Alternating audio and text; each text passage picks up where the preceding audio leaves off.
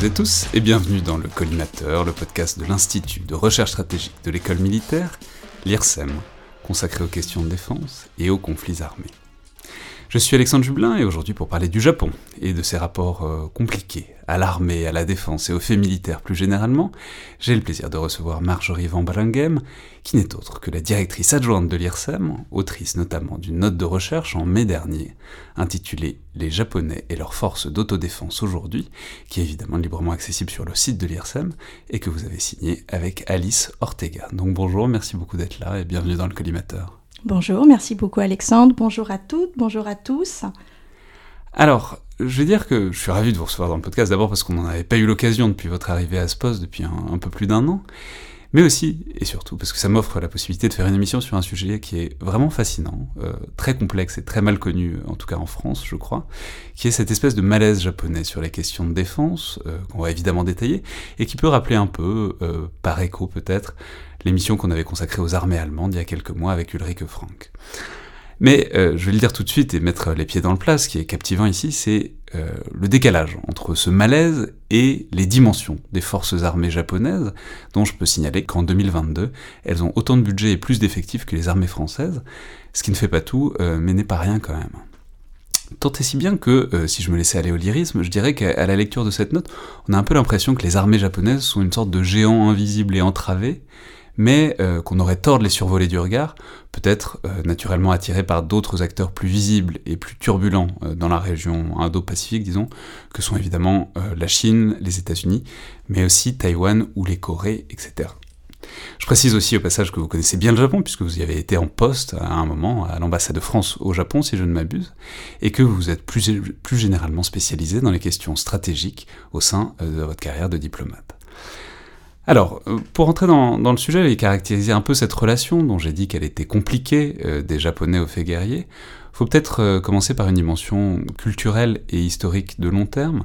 Alors je vais essayer d'éviter les poncifs sur euh, la société de guerriers, de samouraïs, voire de ninjas, mais enfin, euh, il y a quand même quelque chose dans la culture japonaise d'héroïsation du fait guerrier, qui est loin d'être unique, mais qui est très forte, et qui forme peut-être le terreau de cette relation telle qu'elle va apparaître, notamment dans la première moitié du XXe siècle.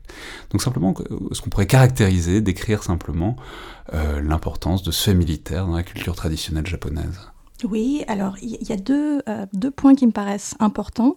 Euh, c'est difficile de ne pas tomber dans les poncifs parce que, euh, comme cela a été beaucoup dit, en fait, le fait guerrier est esthétisé. Donc effectivement, on en reçoit en Occident des, des, formes, des représentations qui sont assez fascinantes. Il y, a, il y, a, deux points. Il y en a un sur le temps long de l'histoire du Japon, qui est une sorte de tradition, si on peut l'appeler comme ça, de, de gouvernement militaire. c'est le bakufu, c'est ce qu'on appelle en français et en anglais le shogunat. Euh, le fait que d'un côté on ait un empereur euh, avec une dimension religieuse euh, dans, cette autorité sur le peuple japonais, et d'autre part ben, un shogun, un, gouvernement guerrier qui était héréditaire, qui se situait dans une, autre ville. Et il y a eu, bon, peu ou prou, trois, trois shogunats, donc trois temps différents, euh, mais à chaque fois des caractéristiques qui étaient euh, un exercice du pouvoir par des militaires, avec effectivement une importance du fait guerrier dans la socialisation japonaise et dans la structure du pouvoir au Japon. Le deuxième ou le deuxième moment, il est plus proche de nous et il a plus directement à voir avec ce qui s'est passé après la Seconde Guerre mondiale. C'est l'impérialisme militaire japonais et l'expansion japonaise dans toute une partie de l'Asie. Euh, c'est donc euh, vers la fin du 19e siècle, où là, le shogunat disparaît, et en quelque sorte, euh, l'impérialisme japonais absorbe le fait militaire, et donc le conserve, et avec toute une rhétorique militaire et toute une, pensée de l'exceptionnalisme japonais qui donc, un petit peu à l'instar du colonialisme occidental avant, a le souhait de se répandre et, euh, et, de se diffuser via euh, des colonies notamment à Taïwan, en Corée, mais également en, en, Mandchourie. et donc... On peut dire que c'est aussi c'est la particularité, notamment dans cet espace géographique-là, c'est que le Japon est en tout cas l'un des seuls pays qui a développé une sorte de culture militaire extrêmement forte, qui résistait beaucoup aux, aux visées impérialistes, notamment européennes. Oui les Européens ont beaucoup de mal à pénétrer au Japon et ne l'ont pas colonisé, euh, ni directement ni indirectement. Donc c'est enfin, en quelque sorte, ça ressort d'autant plus que c'est une sorte d'originalité au sein de la région, quoi. Absolument, et, et ce sont les seuls à avoir été colonisés euh, d'autres peuples, d'autres pays. Donc là-dessus, il y a eu en quelque sorte une exemplarité euh, de l'Occident pour le Japon qui s'est retournée euh, contre, contre les Occidentaux, après avoir été, comme vous l'avez rappelé, forcé à s'ouvrir au milieu du, du 19e siècle. Donc il y a vraiment une, sorte de, de, de, fait de la violence et, et, et, du fait guerrier qui devient complètement central dans, dans l'exercice du pouvoir au Japon jusqu'à la fin de la Seconde Guerre mondiale. Bah oui, évidemment, c'est ensuite ce moment charnière, donc cette Seconde Guerre mondiale, ce mouvement expansionniste japonais, en direction notamment euh, des Corées et, de la Chine, alors qui est, bon, naturellement fourni un moment difficile, et notamment en crime de guerre, euh, et qui se termine euh, par la défaite de 1945, suite au bombardement de Hiroshima et Nagasaki, mais on pourrait aussi d'ailleurs parler, parce qu'on ne fait pas assez, euh, du bombardement de Tokyo au napalm, qui a été absolument effroyable en termes de bilan humain et matériel. Mais donc simplement ce, coup d'arrêt de la défaite, voilà, quelle trace est-ce que ça laisse, disons, dans la société et dans la vie politique, appelons ça comme ça, japonaise? Alors c'est un coup qui est très fort, en deux temps, là encore. Il y a la, la, la, le fait que les, Japonais donc se, rendent il y a la capitulation d'abord hein, qui est annoncée par l'empereur à la radio. C'est la première fois que les Japonais entendent leur empereur euh, s'exprimer devant eux.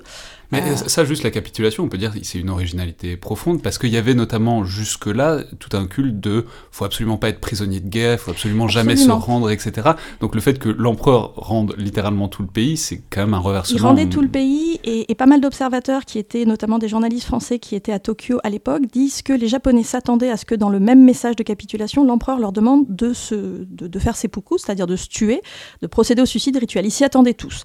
L'empereur prend bien soin de ne pas le faire à mon avis, euh, téléguidé par, euh, par la puissance américaine. Donc on tombe dans un temps de latence qui va durer assez longtemps, plusieurs années, puisqu'il y a quand même plusieurs années qui s'écoulent entre la capitulation d'une part et la signature de la paix via le traité de San Francisco, et quelques mois avant, le traité de sécurité bilatéral nippo-américain. donc ce temps de latence, ce temps d'occupation, il est je pense, volontairement prolongé par la puissance américaine pour d'une part euh, voir un petit peu comment les choses allaient se passer, puis d'autre part mettre à genoux euh, la société japonaise qui, euh, s'en remet très très mal, qui, comprend ou qui ressent une sorte de trahison de ces élites militaires qui ont mis le pays à genoux, qui ont mis en quelque sorte l'empereur à genoux, puisque l'empereur est, dépouillé du caractère sacré par MacArthur. Euh, et du coup, c'est ce coup très très fort. Donc le général MacArthur, c'est évidemment celui qui commande déjà le théâtre pacifique pendant la Seconde Guerre mondiale, et ensuite qui euh, dirigera tout ça, et notamment qui sera aux manettes pendant euh, la guerre de Corée peu après. Absolument, et qui connaissait très bien le Japon puisque son père était attaché militaire à Tokyo avant la guerre.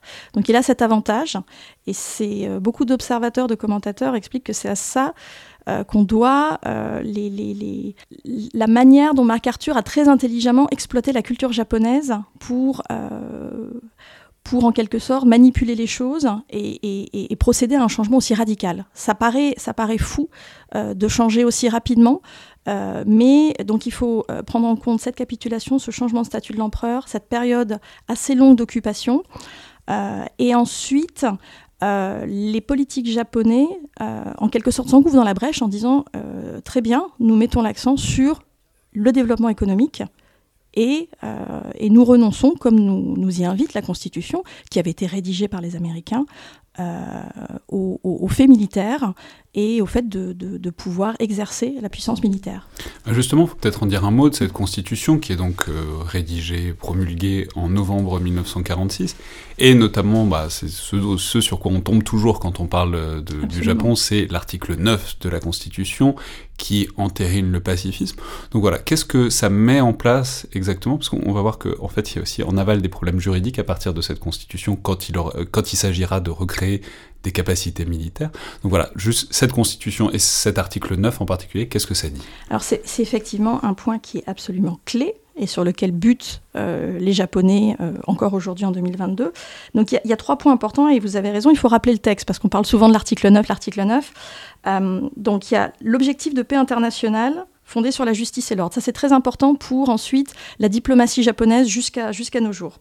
le renoncement à la guerre pour toujours renoncement à la guerre comme moyen de régler les conflits. Le troisième point, c'est le Japon n'entretiendra jamais de forces armées. Donc ça, c'est très important. Et le dernier point, alors il y a des traductions qui peuvent différer, mais c'est qu'en gros, le droit de belligérance de l'État, sous-entendu de tout État, euh, ne sera pas reconnu au Japon. Donc le Japon se met en quelque sorte, on est, on un miroir à l'exceptionnalisme euh, culturel japonais qui est, euh, nous reconnaissons que les autres droits ont un droit à la belligérance, on, prend ce fait, mais nous, Japon, dans notre constitution, nous, nous, inscrivons que nous, ne reconnaissons pas à nous-mêmes ce droit à la belligérance. C'est extrêmement fort, c'est exceptionnel, c'est pour ça qu'effectivement cet article 9 est souvent cité. Euh, ce sont des choses qu'on ne retrouve pas. Alors, c'est pour ça que vous parliez tout à l'heure du cas de l'Allemagne. Euh, c'est des choses qui sont vraiment assez différentes, même si, en termes de fait social euh, et de regard sur, sur le fait militaire, il y a des choses qui sont assez similaires. on a, on a travaillé un petit peu avec Alice Ortega sur la comparaison entre l'Allemagne et, et, le Japon, mais on a rapidement buté effectivement sur l'évolution qui avait lieu en Allemagne et qui n'a pas eu lieu au Japon. Euh, malgré euh, le, nombre de décennies qui sont passées depuis. Donc euh, cet article 9 de la Constitution, il dit très clairement que le Japon ne peut pas entretenir d'armée, que le Japon ne peut pas entrer en conflit pour résoudre, en tout cas entrer en guerre pour résoudre le moins de conflits internationaux. Et c'est là-dessus que maintenant les Japonais butent depuis 1946.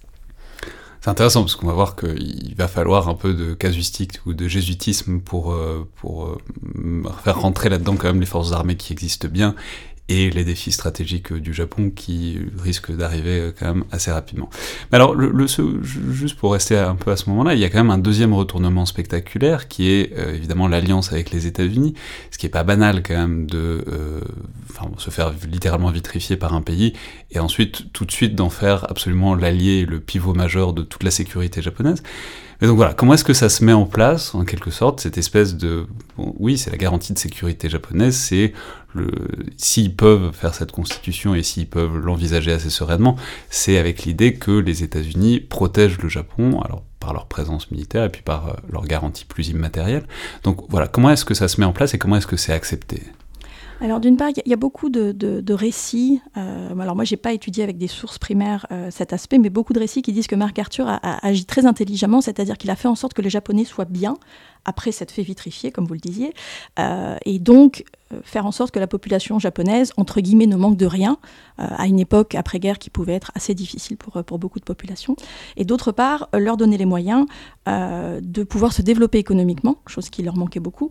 on a une image maintenant dans le Japon contemporain d'un pays qui fait pas beaucoup d'enfants, et voilà, c'est pas du tout le Japon d'après-guerre. Le Japon d'après-guerre, ce sont des familles nombreuses, il faut trouver du travail, il faut faire manger tout le monde.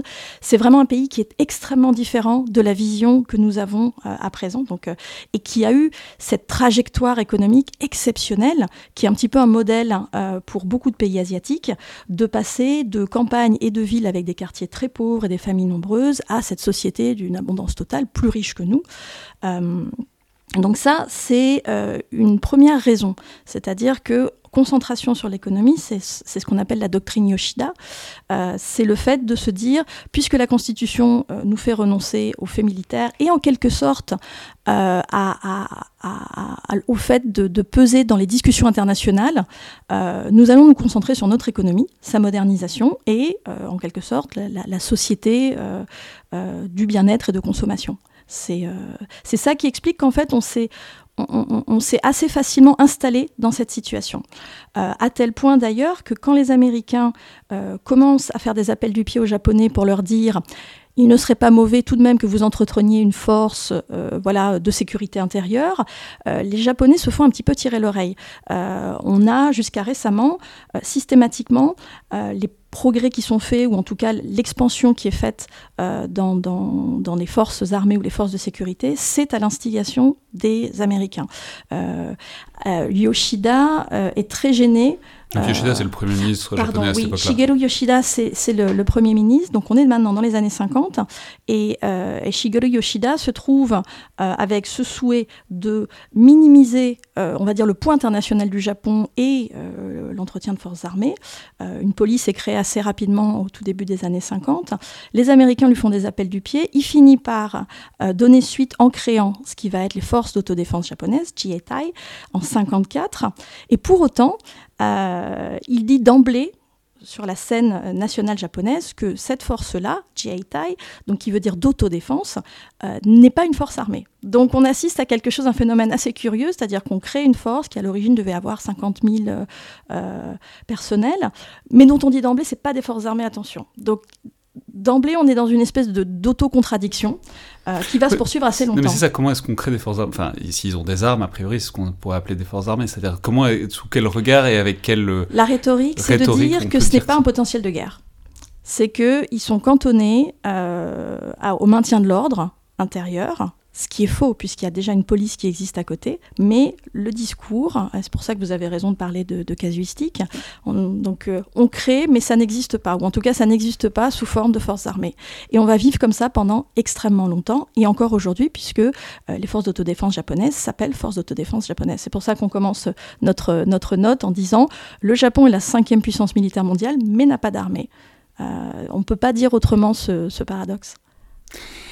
Alors là, on a en quelque sorte placé le, débat, enfin le, système et, ses blocages, c'est-à-dire une constitution, des forces armées dont on ne peut pas dire quelles, sont des forces armées, etc. On peut dire que ça va rester comme ça pendant très longtemps, pendant des, décennies entières.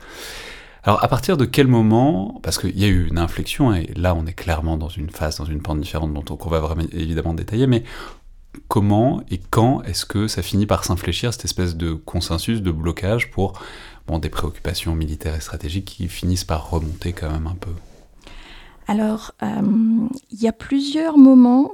Euh, je dirais que le, premier, alors bon, déjà, il y a un deuxième traité euh, ou plutôt une mise à jour du traité de sécurité bilatérale qui a lieu en 1960. Euh, qui est extrêmement mal vécu par la population japonaise. Et c'est là où on, a le deuxième élément euh, sur lequel bute le Japon qui entre en jeu, c'est l'opinion publique. Euh, parce que les politiques japonais, le gouvernement de l'époque, qui était dirigé par le Premier ministre Kishi, qui n'est autre que le grand-père de Shinzo Abe, récemment décédé, le gouvernement japonais bon, euh, n'a rien contre euh, réviser euh, ce, traité de, sécurité, mais la population japonaise considère que là, ça commence à faire beaucoup. donc il est question d'entretenir, alors non pas des forces armées, mais des forces d'autodéfense. Et les Américains commencent à introduire l'idée que plutôt que d'avoir une asymétrie qui était celle du traité dans les années 50 de si le Japon est attaqué, ce sont les États-Unis qui les défendent, commencent à réclamer des garanties en échange pour euh, mettre fin à cette asymétrie totale. Euh, C'est-à-dire l'idée que le Japon pourrait venir aussi en cas de besoin pourrait, pourrait, bah, pourrait aider. Alors on est sur des choses qui sont encore assez timides, mais en tout cas qui... Mais non, mais on peut dire qu'il y a un épisode problématique là-dessus, dont vous parlez dans la note, qui est en 58, les, les, les Américains demandent aux Japonais s'ils pourraient pas prêter quelques troupes pour euh, des soucis au Liban, et les Japonais disent non. Quoi. Les Japonais refusent parce qu'il est hors de question d'envoyer une force d'autodéfense à l'extérieur du Japon, ce qui est logique de leur point de vue, mais qui commence à gêner l'allié américain. Donc les négociations euh, de cette nouvelle version du traité pour euh, donc qui s'entame euh, dès après la, crise libanaise, voilà, cherchent à mettre fin à cette asymétrie. Et là, on bute sur ce qui est très rare au Japon, des manifestations. Euh, des gens qui descendent dans la rue et qui disent qu'ils euh, en ont assez et que le Japon est un pays pacifiste. Donc on voit bien là que euh, dans... Je crois que c'est le mouvement AMPO, c'est C'est ça, exactement.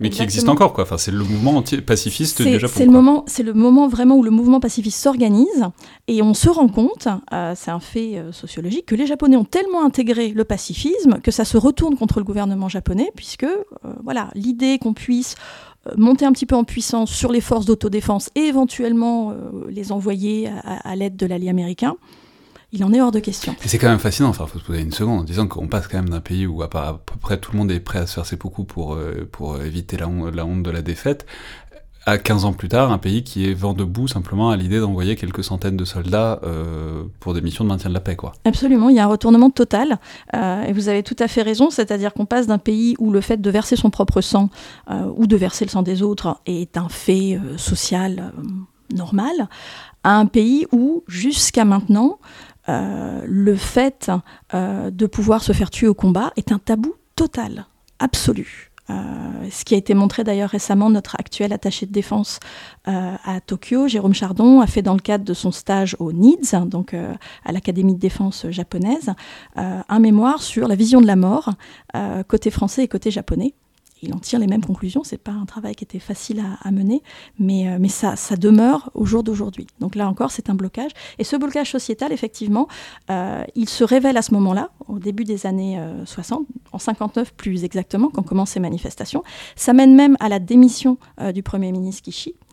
finalement, le traité est signé on, remballe un petit peu les ambitions américaines et en quelque sorte la balle au bois dormant euh, se rendort euh, jusqu'aux années 80. Alors dans les années 80, euh, on a un premier ministre qui est du, PLD comme la plupart des premiers ministres japonais, donc du parti plutôt de droite, et il est de la frange nationaliste. il s'appelle Nakasone. Nakasone a une vision pour le Japon, c'est une vision de plus grande égalité avec les États-Unis. et puis également une vision, et c'est assez, assez remarquable, de, de lien avec des puissances régionales. Alors notamment, euh, il, parle beaucoup à la Chine, ce qui n'est pas complètement euh, exotique à l'époque. Euh, on pourra y revenir peut-être plus tard, les relations entre la, Chine et le Japon, qui sont très intéressantes, avec la Russie. et puis surtout, c'est le premier à se dire, tout de même, cette constitution, on devrait la réviser. Alors, ça ne va pas jusqu'à un, vrai projet. Euh, le, processus de décision politique au Japon est quelque chose d'extrêmement complexe qui prend énormément de temps. Euh, c'est un système de consensus extrêmement long. Enfin, vu d'Occident, c'est quelque chose d'extrêmement qui, qui, qui s'enracine, qui peut prendre un temps euh, assez, assez infini. Et euh, en tout cas, c'est le premier euh, à, en quelque sorte, faire flotter cette idée, à faire sortir, émerger cette idée, qui bien évidemment ne pourra absolument pas euh, être, être concrétisée. Mais en tout cas, Nakasone, qui par ailleurs exprime une absence totale de repentance, ça c'est encore un grand classique, mais c'est un des premiers à le dire très explicitement vis-à-vis des crimes de guerre, qui fait ressurgir aussi une forme d'exceptionnalisme japonais, très nationaliste. Voilà, il, il, joue un petit peu avec cette idée euh, de la Constitution devrait bouger, euh, être plus, plus égaux vis-à-vis des Américains, et notamment euh, être plus égaux, c'est-à-dire les aider davantage. C'est à lui qu'on doit cette, cette formule assez remarquable qui est que le Japon est le porte-avions insubmersible des États-Unis dans le Pacifique ce qui est assez, euh, on va dire, cocasse dans la mesure où les Japonais n'ont pas de porte-avions, mais voilà. Ou les États-Unis en ont par ailleurs beaucoup dans le Pacifique. Ils en ont beaucoup, mais c'est vrai que si on regarde une carte, c'est vrai que le Japon avec cette forme très allongée, je pense que c'est et c'est pour ça que la formule est, un petit peu restée, euh, et même puis on, si elle est controversée. on peut dire qu'il y a aussi, enfin, je veux dire, qui a vu des films américains, c'est que dans les parcours de militaires américains, il y en a énormément qui passent par le Japon parce que c'est des bases gigantesques. Il y a la base d'Okinawa, enfin, et puis ça aurait pu poser peut-être un problème dans certains autres pays, apparemment peu au Japon, à cette espèce d'emprise militaire gigantesque sur le territoire japonais, de sites militaires américains. Alors ça n'est pas sans poser problème. C'est ça qui est ambivalent. Euh, c'est que euh, quand je vivais au Japon, il, ne se, passait rarement une semaine sans qu'il y ait des incidents, notamment à Okinawa, où il y a pas moins de 30 bases américaines, donc c'est considérable si vous regardez sur une carte, c'est un archipel qui est petit. Donc 30 bases américaines sur place, et il y avait toujours des problèmes. Donc sur le plan sociétal, euh, c'est assez diffus. On n'en est pas à faire des manifestations contre les Américains, comme c'était le, le, cas en 59 et en 60. Mais euh, moi, j'ai coutume de dire qu'en fait, la politique de défense japonaise, elle est aussi entravée par le fait que la politique de défense japonaise, c'est aussi la gestion de la présence américaine sur place, avec énormément de soucis avec les collectivités territoriales et autres. donc, en tout, ces 130 bases américaines, c'est considérable, euh, avec une minorité qui est partagée avec les Japonais. Mais, euh, mais, du coup, on a du mal, euh, nous Français, à, imaginer en, temps de gestion ce que ça représente. Et donc, euh, voilà, en temps bureaucratique, bah, c'est quand même assez considérable de devoir aussi, aussi gérer ça. Donc, c'est assez ambivalent. c'est pas forcément quelque chose qui ravit les Japonais, mais c'est quelque chose qui est vécu comme un mal nécessaire, ou en tout cas quelque chose de nécessaire pour la protection du Japon, puisque c'est le pendant du pacifisme si vous voulez être protégé et que vous voulez faire en étant vous-même pacifiste, il n'y a pas d'alternative. Il faut quelqu'un. Il faut quelqu'un.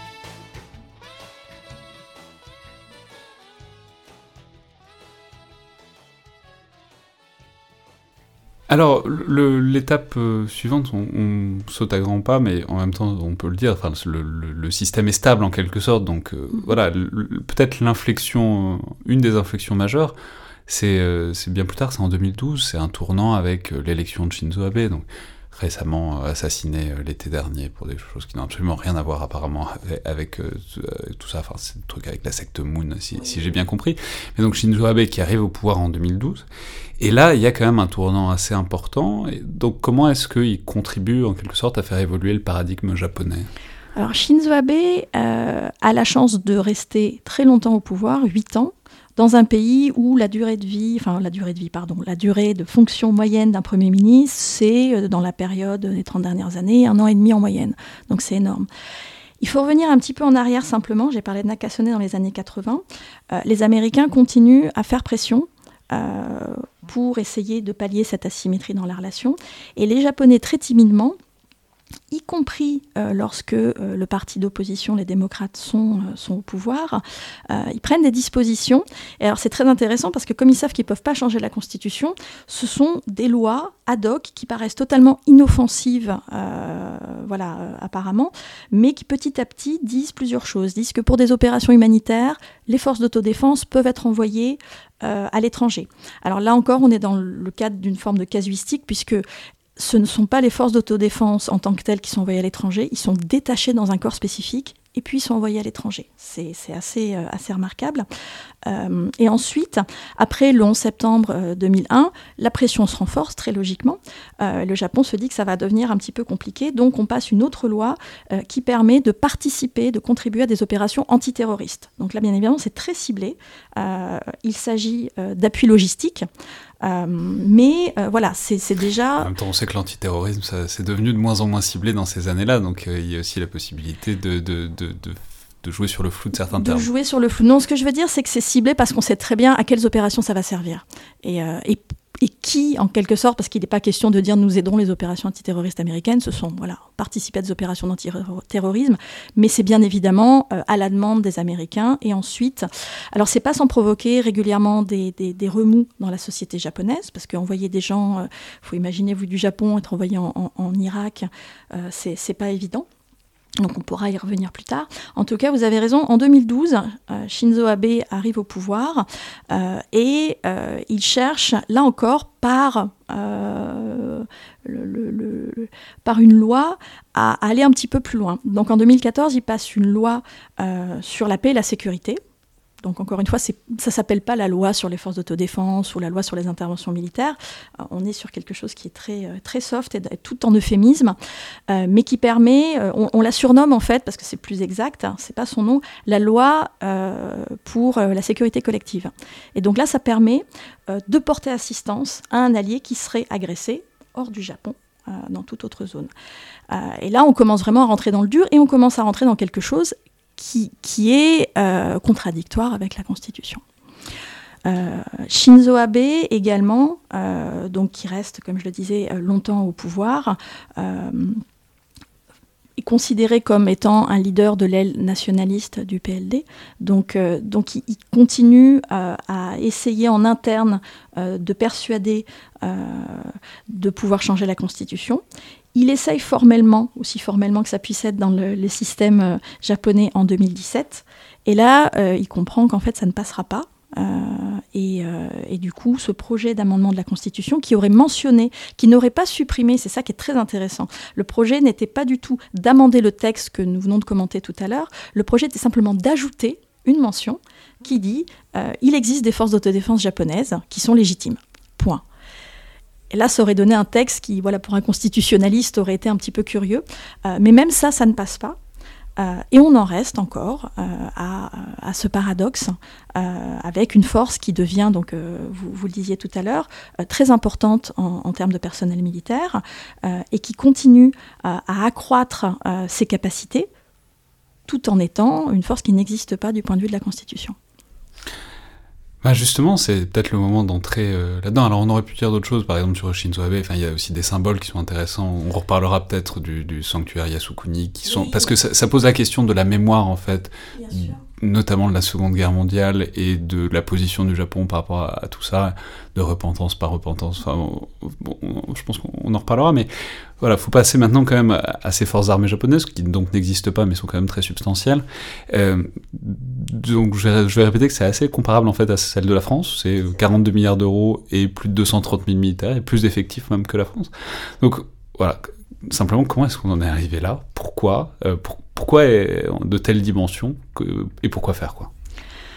Alors, si on regarde les, forces d'autodéfense japonaises, euh, donc on voit qu'il y a une composante, donc euh, c'est ces trois armes, comme chez nous. la composante terre est extrêmement importante, c'est 140 000 personnels. Donc là, c'est logique parce que vous devez vous défendre si jamais quelqu'un vous attaque et voilà, il débarque, etc. ça se reflète aussi dans les, dans les capacités. Euh, terrestres qui sont très importantes. Souvent, on est surpris parce que quand on regarde un petit peu le, les équipements dont disposent les Japonais, on s'attendrait euh, à avoir des équipements maritimes beaucoup plus considérables. Or, puisqu'il n'est théoriquement pas question euh, de partir vers le grand large, attaquer ou contre-attaquer, c'est quand même assez réduit. Je le disais tout à l'heure, le Japon n'a pas de porte-avions. Mais ils ont beaucoup de destroyers. Ils ont beaucoup de destroyers. Et j'ai appris en vous lisant. Oui, oui, ils ont beaucoup de destroyers. Non, non, ils sont pas mal dotés. Mais, mais c'est vrai que ça reste voilà, des choses qui sont dans l'environnement immédiat. Euh, ils ont beaucoup d'aéronefs, là-dessus ils sont, ils sont plutôt bien dotés. Euh, ça tend à s'accroître, euh, mais encore une fois, c'est C'est compliqué pour deux raisons. C'est compliqué pour l'acceptabilité sociale. Et là-dessus, je pense que c'est, on est à un moment actuellement charnière pour le gouvernement japonais, qui procède un petit peu comme, c'est de coutume par des effets d'annonce en, en, mettant des ballons d'essai. Donc là, on parle beaucoup actuellement de pouvoir euh, accélérer le renforcement. Il y a même un conseil de l'accélération du renforcement des capacités qui a été créé. La formule est assez, peut paraître assez curieuse, euh, mais ils ont compris qu'il fallait passer à la vitesse supérieure. Et donc, euh, le, ballon d'essai, c'est de commencer à mettre l'année dernière dans le programme de campagne du Parti libéral-démocrate le fait de doubler le budget de défense, qui est à 1% du PIB à l'heure actuelle, de le passer à 2 et de voir ce qui se passait. Est-ce que les gens seront dans la rue, qu'en penseront, euh, qu'en pensera l'opposition, etc. Euh, ça va être un processus très lent. Euh, là, les demandes budgétaires pour l'année 2023, elles n'excèdent pas, donc on était, si on raisonne en, en euros, 37, non c'était en dollars, 37 milliards, on va passer à 40-42. C'est pas un doublement, on n'y est pas encore. D'autre part, il faut penser à une chose en termes de développement de capacité, c'est un point qu'on n'a pas encore évoqué, c'est le fait que c'est très difficile de recruter pour les forces d'autodéfense. Et donc, on va plutôt avoir tendance à aller vers une baisse des effectifs mécaniques qui suit un petit peu la démographie japonaise, mais qui suit aussi le fait que euh, Mais ça, on peut dire, c'est assez logique. C'est dans la mesure où la population japonaise est une population très vieillissante. En fait, on recrute pour les forces armées plutôt des jeunes gens. Donc cette tranche-là de la population, elle diminue mécaniquement. Donc forcément, c'est plus difficile de recruter à, un volume égal. alors, les, Japonais ont procédé à un, allongement de l'âge euh, maximal pour être recruté, pour essayer de pallier ça. Mais il y a aussi une autre chose, c'est que euh, on le montre dans, la, dans, dans le travail qu'on a mené. Il y a un paradoxe entre des forces d'autodéfense qui ont une cote de popularité très élevée, euh, à 92% au dernier sondage, donc c'est considérable, et pour autant extrêmement peu attractive. Donc euh, voilà, ça, vient s'ajouter à l'aspect démographique, c'est-à-dire personne ne veut euh, aller faire carrière dans les forces d'autodéfense. Et, et, moi, mon impression, c'est que plus on ira vers une explicitation d'un rôle véritablement guerrier, moins ce sera attractif. Parce qu'encore une fois, on bute sur cet ethos pacifiste des Japonais, et puis sur une société où il n'y a pas vraiment d'acceptabilité sociale d'aller au combat. Euh, je pense que ça, doit un petit peu terrifier les familles.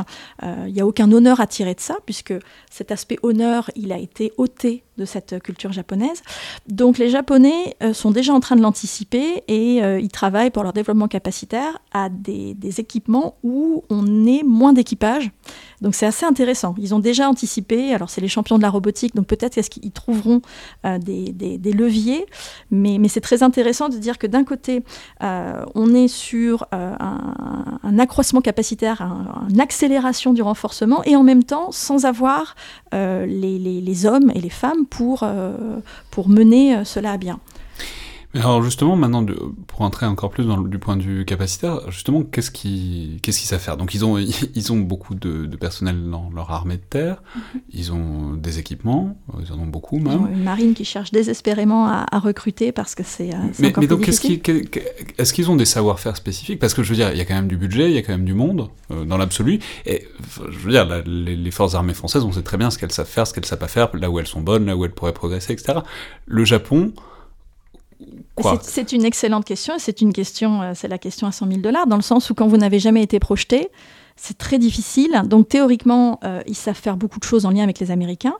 Ils s'entraînent, il y a des bases conjointes comme je le disais. Euh, ils sont en train de développer la coopération internationale assez timidement. C'est quelque chose qui était interdit par le premier traité bilatéral. Les Américains avaient dit strictement, vous ne coopérez qu'avec nous. Euh, et vous n'avez de lien euh, sur les aspects défense qu'avec nous. Euh, là, par exemple, l'année dernière, on commence à travailler sur l'interopérabilité avec les Australiens. Euh, mais il y avait aussi les forces armées françaises qui sont allées faire des exercices. Il y a des euh, exercices avec les forces armées françaises. On n'en est pas encore. Alors on a un AXA, on a, on a, pas mal de choses, mais c'est encore euh, limité vis-à-vis de la montée en puissance avec l'Australie. on regarde aussi avec attention ce qui se passe avec l'Inde. C'est assez limité aussi, mais il y a une volonté politique. Il y a eu des, rencontres de plus d'eux il, il, y a 15 jours, si ma mémoire est bonne. bien évidemment. donc on est capable de, de, faire des exercices conjoints. voilà, c'est souvent du multilatéral en mer, mais mais on a, des liens bilatéraux avec eux. Mais en quelque sorte, en termes de, preuves opérationnelles de ce qui peut être fait, et encore une fois, pour des raisons évidentes, c'est que euh, théoriquement, euh, les forces armées japonaises, à part protéger leur territoire, euh, ils ne sont, pas, censés être déployés. donc on a cette question. Ils sont en train de travailler à modifier un ou deux de leurs porte-hélicoptères pour en faire des porte-avions à la demande des Américains pour pouvoir recevoir euh, des aéronefs américaines. Et notamment les F-35B qui, qui, vont être largement vendus euh, au Japon. Euh, Absolument. Et, et, donc là, on voit qu'il y a des frémissements. Mais encore une fois, il y a de la communication sur un état de préparation des forces sur le territoire japonais. Il y a de la communication sur des exercices conjoints mais plutôt ce qu'on voit sur la photo, c'est des gens qui se serrent la main parce qu'il y a encore une certaine timidité dans la communication là-dessus, pour les raisons qu'on a, qu'on a évoquées. Et ensuite, on est vraiment à un moment euh, charnière, comme je le disais, parce que si euh, le gouvernement PLD arrive à ses fins et parvient à un doublement du budget, bah, il y a deux questions qui vont se poser. Qu'est-ce qu'on achète? Euh, Comment est-ce qu'on s'entraîne? Qu'est-ce qu'on en fait? Et trois, quel, quel, personnel on met pour ça? Donc il va y avoir, à mon avis, un, changement de paradigme aussi en termes de, communication pour être davantage attractif, ce qui ne va pas être chose facile. Hmm. Et puisqu'on on le dit depuis le début, le fait fondamental, c'est quand même la complémentarité, en tout cas la protection américaine. Justement, comment est-ce qu'ils pensent cette complémentarité? C'est-à-dire, qu'est-ce que.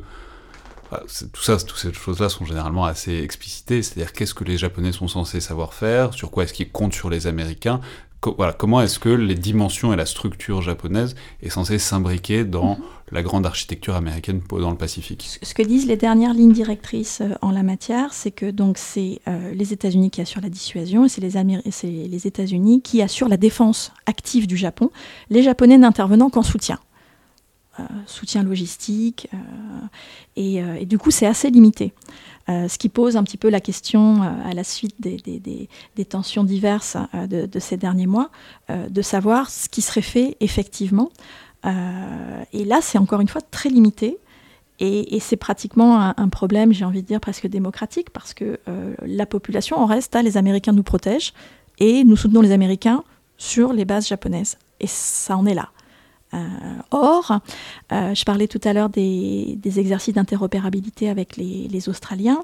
Euh, on peut aussi parler des acquisitions d'avions ravitailleurs l'année dernière, donc ils ont acheté aux, Américains. Si on commence à avoir une force japonaise, une force d'autodéfense de l'air japonaise qui s'entraîne sur des avions ravitailleurs, très clairement, c'est pas pour défendre le territoire japonais, c'est pour aller beaucoup plus loin. Mais on ne sait où. Et, là-dessus, on est encore sur une. Il y, a un hiatus entre euh, les, frémissements en termes de, préparation euh, capacitaire ou d'achat et euh, le discours, qui là-dessus reste assez, assez ambigu pour les raisons sociétales qu'on a mentionnées.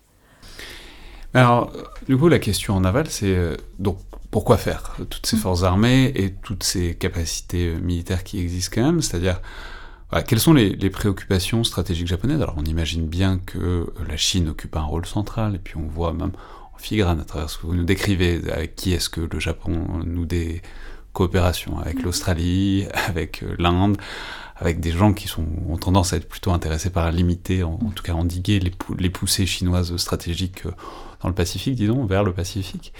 Donc voilà. Non, mais déjà, en fait, on pourrait même peut-être revenir un peu en arrière. C'est-à-dire, on imagine bien que la Chine est probablement la grande préoccupation stratégique du Japon depuis un certain temps. Mais depuis quand et puis comment est-ce que, en quelque sorte, ce, problème-là se pose euh, puisqu'il se pose maintenant très, de, très, de manière très perceptible, mais à partir de quand? La grande préoccupation stratégique des Japonais, explicitée, ça n'est pas la Chine, c'est la Corée du Nord. Et c'est le, seul pays sur lequel il y a un langage très explicite euh, de le considérer comme une menace. Concernant la Chine, on est vraiment beaucoup de crans en, dessous, pour des raisons historiques. C'est qu'il y, a une sorte de, dicton ou de, formule qui est utilisée par, euh, des Japonais euh, qui, justement sont, contre une rhétorique trop anti-chinoise, qui est de dire nous avons eu 2000 ans de paix et d'échanges culturels riches avec la Chine, et 10 ans de tension, c'est pas grand-chose en comparaison. Euh, par ailleurs, c'est une manière un peu simpliste de voir, de, voir un peu les 2000 ans avant, parce que ça n'a pas toujours été. Ça n'a pas toujours été facile, mais disons c'est la vision qui est portée par une certaine aile à la fois du PLD, euh, y compris, je l'ai appris récemment, euh, de la diplomatie japonaise. Donc en fait, on aurait tort euh, de négliger ce facteur interne qui consiste à vraiment, comment dire, limiter le langage faisant de la Chine une menace. Là-dessus, les Japonais, et, c'est assez, constant quand on leur parle, sont très gênés. Ils sont très très gênés. D'ailleurs, quand on lit leur livre blanc de la défense successif, il y a une manière très intéressante qu'ils ont de, parler de ça. Ils citent les Américains sur la Chine. Donc c'est une citation, c'est vraiment du style indirect. Les Américains considèrent que, etc. Point. Et eux ensuite se concentrent sur des choses très concrètes et très euh, ciblées d'agissements chinois. Euh, par exemple, l'augmentation, cette, cette, espèce de, marronnier qui est la fusion civilo-militaire chinoise, euh, le développement des capacités chinoises de façon non transparente, le fait de remettre le statu quo en cause en mer de Chine méridionale de façon unilatérale. C'est jamais du langage sur la Chine, c'est du langage sur des agissements précis chinois. Et là-dessus, il y a vraiment je dirais, une, ligne assez, euh, assez constante japonaise. Euh, Mais le civil militaire, c'est évidemment très important pour les Japonais, parce qu'évidemment qu'il y a énormément de commerce entre le, entre le Japon et la Chine. Donc, enfin bon, c'est la question pour tout le monde au demeurant. Mais quand on fait du commerce avec la Chine, dans quelle mesure est-ce que c'est du commerce purement civil et dans quelle mesure est-ce que ça les aide aussi à renforcer leur capacité d'une manière ou d'une autre quoi? Absolument, absolument.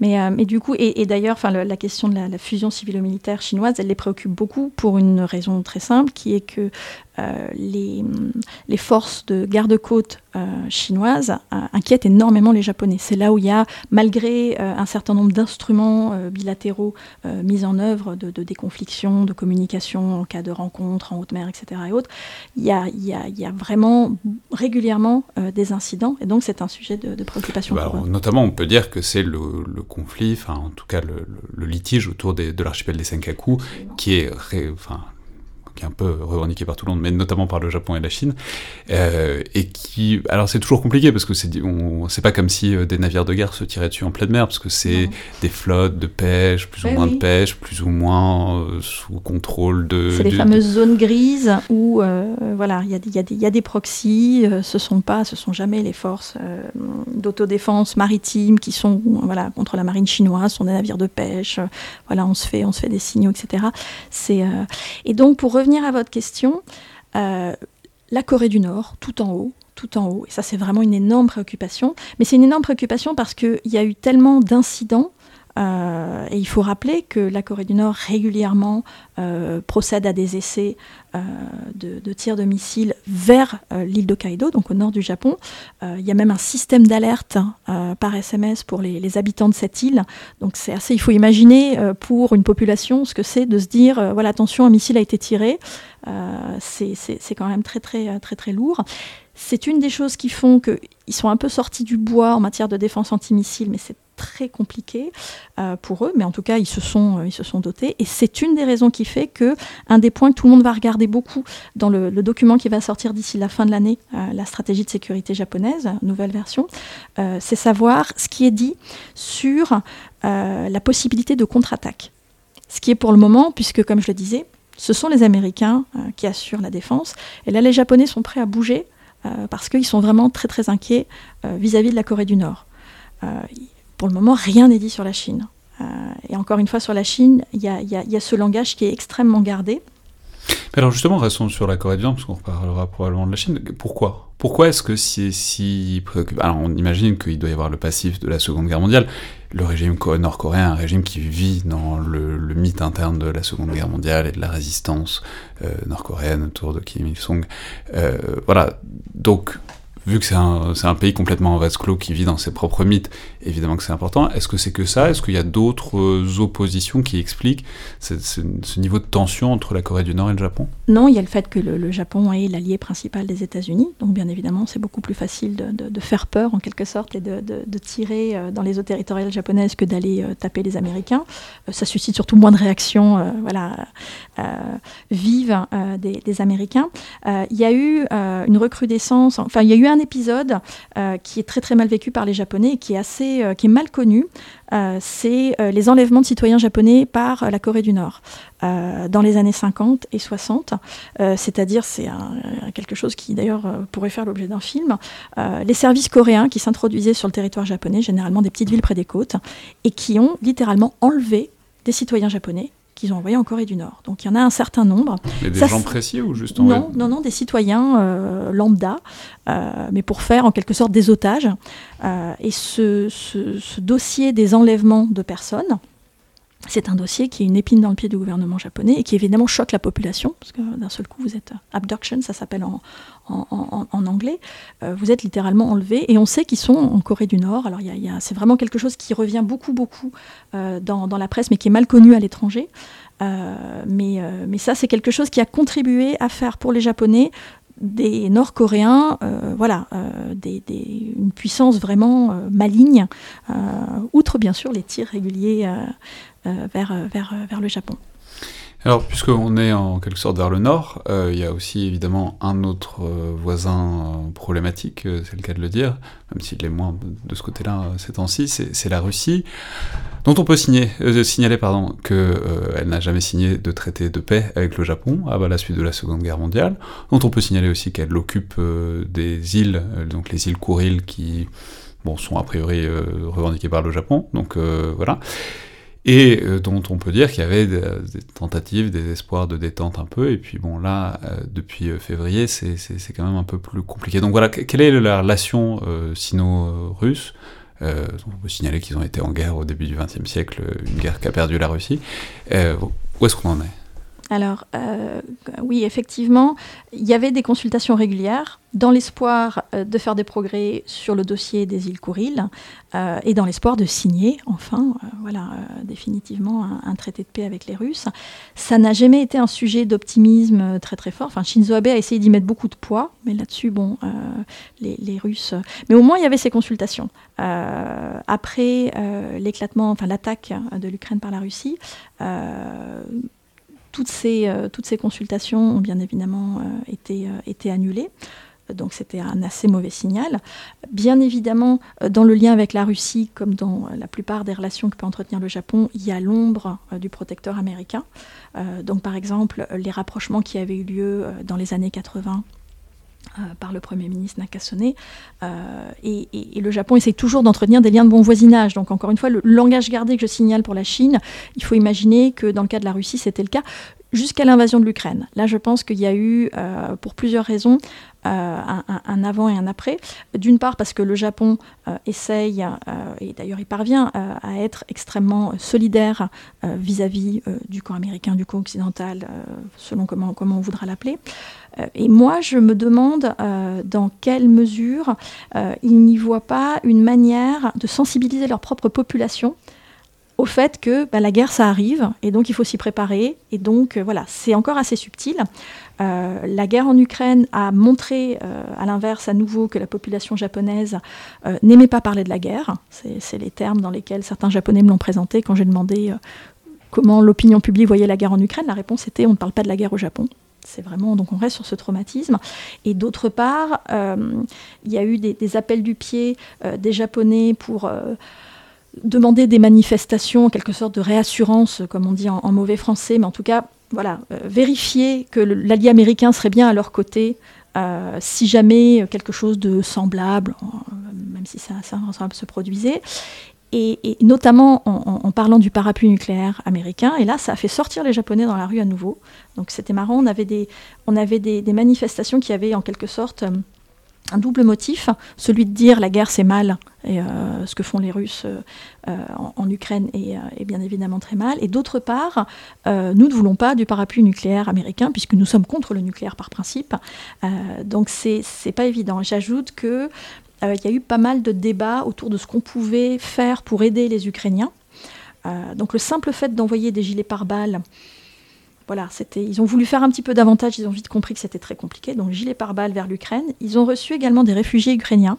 Euh, c'était assez intéressant de voir ça dans les médias japonais parce qu'ils en ont fait beaucoup de cas. C'était pour eux très important d'avoir cette marque de solidarité. Alors il n'y en a pas des, milliers, mais euh, voilà, de montrer, euh, mais de façon pacifiste, encore une fois. Donc, donc on, va, on va voir ce qui, ce, qui, ce qui va se passer maintenant. Euh, avec, avec la Russie. Mais effectivement, ça va euh, très probablement euh, mettre un, coup d'arrêt à ces, à ces discussions en vue d'un traité de paix des années après. Après, ça fait 80 ans, on n'est pas... On n'est pas à quelques années près. C'est ça.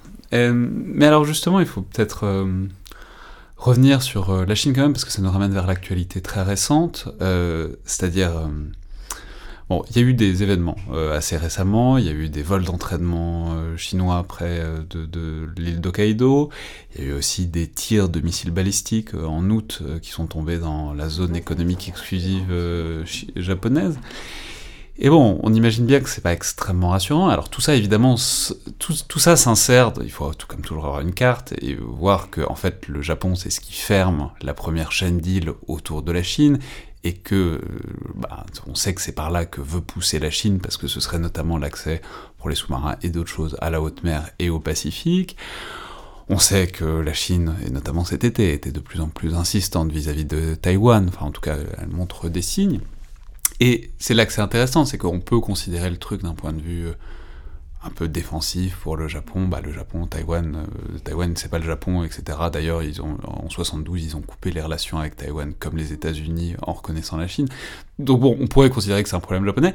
Après, si on se place d'un point de vue un peu logique, si la Chine devait un jour faire quelque chose euh, de cinétique vis-à-vis de Taïwan, il faudrait forcément neutraliser le Japon et les forces euh, armées japonaises. Il n'y a pas de version où la Chine peut attaquer Taïwan sans mettre le Japon hors jeu. Donc on est quand même sur un problème d'autodéfense japonais dans tout ce que la Chine montre vis-à-vis de Taïwan.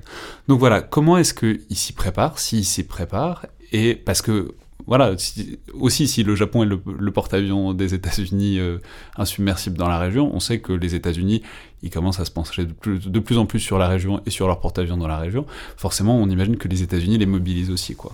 Absolument. Euh, alors ce que vous dites, c'est intéressant, ce que, vous disiez tout à l'heure sur le fait qu'une crise à Taïwan avait forcément des répercussions. C'est euh, le langage qu'a employé le, le, défunt Shinzo Abe, je crois, l'année dernière, lors d'une conférence. Alors il n'était plus en fonction, mais bon, autorité morale, en disant euh, quelque chose comme une, une crise à Taïwan, c'est une crise au Japon. Ce qui a été vécu par, euh, euh, par, beaucoup de Japonais comme étant un langage extrêmement fort, parce que jusqu'ici, il y avait encore une fois une certaine ambiguïté. Alors, il faut revenir un petit peu en arrière. Alors, le, Japon a jamais vraiment coupé les relations avec Taïwan. Effectivement, ils ont, ils ont reconnu, ils ont coupé les relations diplomatiques, mais ils se sont empressés euh, d'envoyer euh, plein de gens, euh, voilà, de, plein de représentants pour montrer leur solidarité, en quelque sorte de fait, ou en tout cas leur intérêt pour le marché taïwanais. On est, beaucoup, on est beaucoup de pays dans ce cas. Oui, on est beaucoup de pays à être très sympathiques avec Taïwan, tout en, voilà, en, maintenant une politique de, de Chine unique. Euh, mais euh, il ne faut pas oublier non plus que, donc, je l'ai dit en, tout début de, séquence, mais euh, Taïwan a été japonaise à une époque, et, très étrangement, autant les Coréens ont des très mauvais souvenirs de l'occupation japonaise, autant les Taïwanais ont gardé des liens très forts peut-être en, réaction à ce qui se passe maintenant avec les Chinois. Euh, je dirais pas une nostalgie, c'est pas ça, mais, euh, mais en tout cas, il y, a des liens euh, de personne à personne, comme on dit en diplomatie, ou, en tout cas, c'est vraiment un pays dont ils sont très très proches, non seulement géographiquement, mais alors maintenant ils mettent sur, euh, dans, dans, le, dans la corbeille le fait que Taïwan est une démocratie, ça fait partie de la, de la rhétorique.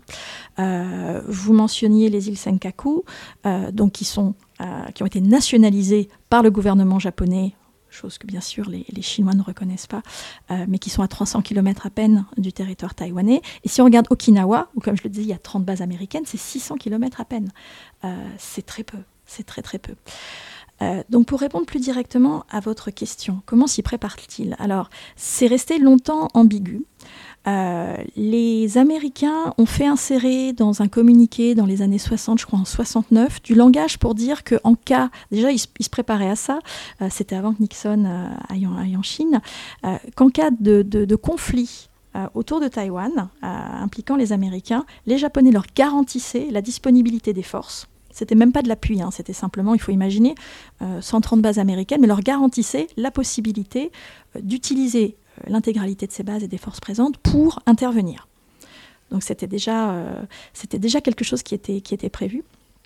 Et, euh, et longtemps, jusqu'à très récemment, les Japonais ont été assez ambigus quand ils ont par exemple passé cette loi sur la paix et la sécurité en 2014. Le, le, langage est tel qu'ils disent que bon, ils peuvent intervenir dans des situations qui mettent en péril et peuvent potentiellement affecter la sécurité du Japon mais il n'y a jamais eu de liste. Donc personne ne sait. Euh, tout le monde, en analysant, se dit que une crise à Taïwan euh, affecte forcément la sécurité du Japon, mais en tout cas, ce n'était pas dit comme tel. Et c'est pour ça que le langage de Shinzo Abe, qui n'était pas en fonction officielle à l'époque, en 2021, a été considéré comme très très fort.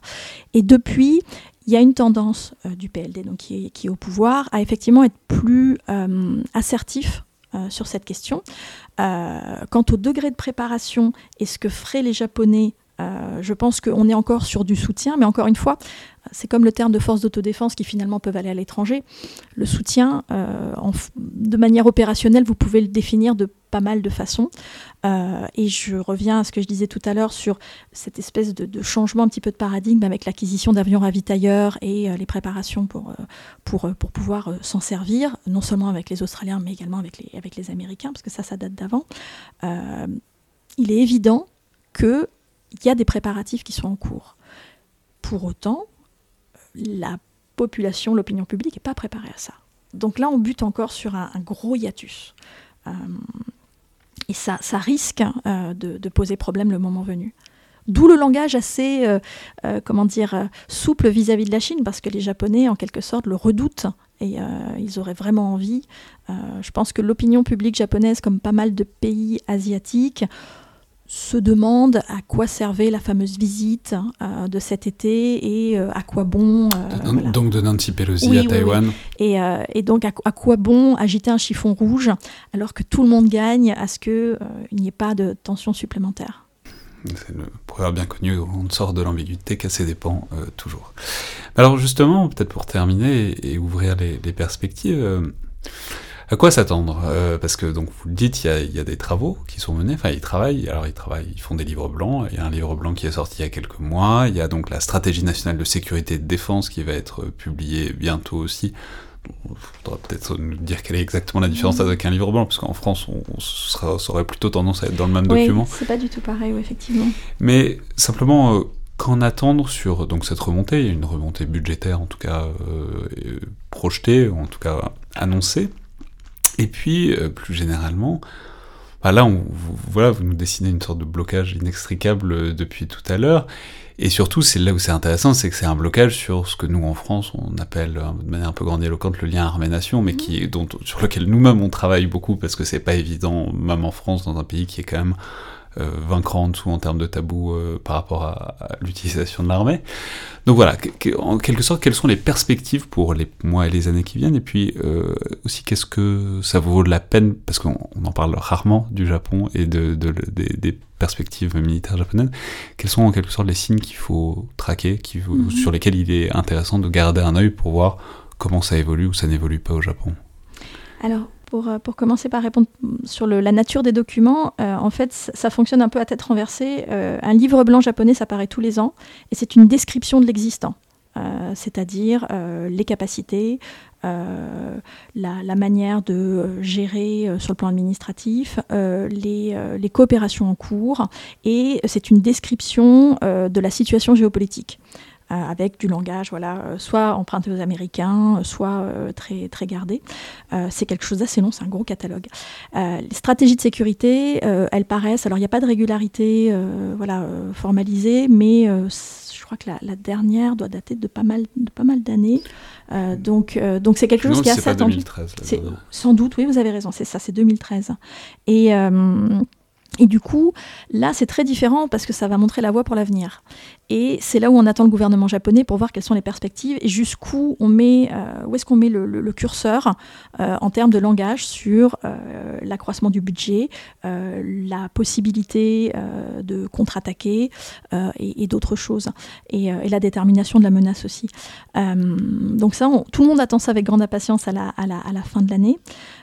Les, les, perspectives, je pense que comme je le disais, le gouvernement japonais va pouvoir difficilement faire l'impasse euh, alors non pas sur euh, un grand débat national, parce que ça c'est un truc bien français, c'est pas quelque chose, mais en tout cas sur un, changement euh, de paradigme en termes de communication, et en étant beaucoup plus explicite, à mon sens, non seulement pour être attractif, ce qui peut être contradictoire, puisque comme je le disais, je vois mal les Japonais se, s'engager si on leur explique qu'ils peuvent aller au front, mais en tout cas pour faire cesser cette espèce de hiatus démocratique où il y a un état de préparation et en même temps des Japonais pour qui l'image des, forces d'auto défense C'est la raison, je pense, pour laquelle euh, les opinions publiques sont euh, positives à 92%. Ce sont euh, les forces qui interviennent lorsqu'il y a des glissements de terrain et des typhons pour aider, comme je, dis souvent de, manière un peu, un peu drôlatique, à aider les vieilles dames à se relever. Quoi. C'est, quelque chose de très... Donc, non, ça, il y a un petit parallèle avec l'Allemagne. Qui, il y a un petit parallèle avec... oui, oui, oui, il y a des parallèles avec l'Allemagne. Donc il va y avoir une, un sujet communication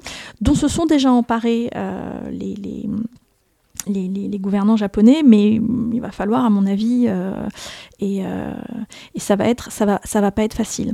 Euh, deuxièmement, il va falloir gérer la relation bilatérale avec avec les Américains. Je pense que il y a une partie de la classe politique japonaise qui cherche, alors ça peut paraître incroyable, mais à être davantage autonome.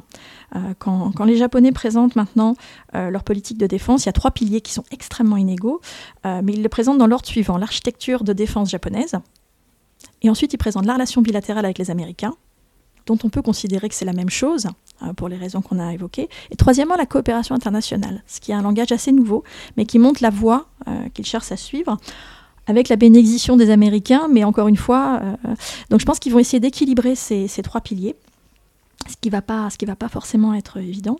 Euh, en termes d'opportunités pour la France, il y a pas mal de choses à, à faire, je pense, euh, avec eux, même si c'est forcément limité pour plusieurs raisons, la relation avec les États-Unis et euh, les limitations à l'usage de la force au Japon. Et d'ailleurs, c'est intéressant de ce point de vue-là, parce qu'on n'en a pas vraiment parlé, mais enfin, les États-Unis je veux dire, voilà un endroit où le burden sharing, ils sont pas, ils sont pas plus énervés que ça depuis euh, les années 50. Euh, voilà, contrairement à la vie de l'OTAN depuis euh, une voire deux décennies où bon, c'est mhm. ça l'insistance. Là, les Américains, peut-être parce qu'ils ont un intérêt renouvelé pour la région, mais en tout cas, ils ont, de ce que vous nous en décrivez, ils n'ont pas l'air de mettre particulièrement la pression pour une montée en gamme et en capacité euh, vertigineuse des, Japonais. Alors, il y a quelque chose sur lequel on a peu de détails, mais c'est, on parle du budget de défense euh, des Japonais pour leurs forces d'autodéfense. Ce dont on parle moins et pour lequel on n'a pas de chiffres, c'est les montants, à mon avis, astronomiques que versent les Japonais aux Américains pour maintenir leurs forces euh, au Japon et donc rayonner dans la région. Et ça, c'est quand même assez précieux. Parce que quand vous pouvez avoir, c'est déjà tellement compliqué, surtout au jour d'aujourd'hui, d'avoir des bases, ça fait l'objet de, discussions, de remises en question, etc. Mais des bases, en plus à moindre frais, puisque votre allié japonais les prend en grande partie en charge, et pouvoir voilà, les regarder, euh, avoir une sorte de profondeur stratégique, euh, je pense euh, que ça, ça, ça compense. En, montant indirect de ce que les Américains ne payent pas pour, payer, pour avoir des bases, ou même directement des transferts d'argent de Japonais pour cette garantie de sécurité? Pour cette garantie de sécurité, absolument. Donc non seulement ils ne sont pas payés pour avoir des bases, mais potentiellement ils payent pour avoir des bases mhm. américaines sur leur territoire. Absolument, absolument. C'est un sujet qui est assez tabou, sur lequel c'est très dur de trouver euh, des, données, mais c'est connu que régulièrement, c'était le cas par exemple lorsque Trump a été élu, on remet sur le tapis voilà, les montants et ce que vont payer les Japonais. Et euh, généralement, ils sont assez conciliants. Euh, plus en plus de l'espèce de débouché absolument sûr pour les produits de l'industrie euh, militaire. les, F-35, mhm. bon, il y, a plein de pays qui ont parfois un peu hésité devant les, les déboires du programme. Les Japonais, a priori, ça, reste quand même un bon marché captif. Très bon client captif, absolument, absolument. Et parmi les signaux qu'il va falloir regarder, euh, je pense qu'il y a également euh, la question du nationalisme. Euh, et, de cette aile un petit peu conservatrice du PLD, parce que un des, un, des, écueils, mais qui, qui, reste quelque chose de possible, c'est que pour faire accepter la militarisation qui est effective, mais pour faire accepter que le Japon est redevenu ce, qu'on appelait un pays normal, il y, a, cette manière, il y aurait cette manière de dire bah, euh, fierté nationale et donc euh, armée. Il y aurait un lien euh, qui existe dans d'autres pays.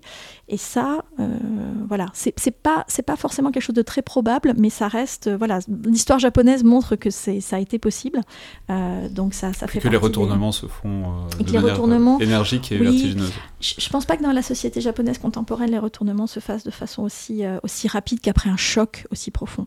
Mais une des choses que nous, nous disions avec avec Alice Ortega dans la dans la note en conclusion, c'est qu'en gros, pour sortir de cette espèce de sommeil ou pour entrer dans la réalité, les forces d'autodéfense, très clairement, euh, devront plutôt, il, faut qu'il y ait euh, un choc. Donc effectivement, ça peut être un, conflit euh, autour de Taïwan, ça peut être autre chose, mais un choc plus fort que simplement la guerre en Ukraine dans une contrée lointaine ou autre. on, on, le souhaite absolument pas, mais en tout cas, c'est vrai que pour qu'il y ait eu ce changement radical en 45-46, il y a eu des choses absolument atroces je pense que pour ce changement, un autre changement de paradigme qui fasse comprendre aux Japonais que euh, voilà, euh, ils ont des forces d'autodéfense qui sont extrêmement bien dotées et qui sont nombreuses et, euh, dont le gouvernement compte peut-être un jour ou l'autre se servir. Ça, passe, ça passe à mon avis par un, choc. Connaissant un petit peu la, la, réalité sociopolitique japonaise. Merci, merci beaucoup Marjorie Merci à vous. Donc je vais rappeler les références donc, de cette note euh, de recherche de l'IRSEM, donc publiée en mai, Les Japonais avec, et leur, leur force d'autodéfense aujourd'hui, signée avec euh, Alice Ortega. C'était donc le collimateur, euh, le podcast de l'IRSEM, l'Institut de recherche stratégique de l'école militaire. Je vous rappelle que toutes les remarques et commentaires sont bienvenus comme notes et appréciations, notamment sur Apple Podcast ou sur SoundCloud. C'est aussi ce qui fait euh, que le podcast continue à étendre son audience, tout comme le fait que vous parliez autour de vous euh, du podcast, des différents formats euh, de, de l'émission aux gens qui pourraient en être intéressés. Merci à toutes et tous, et à la prochaine fois.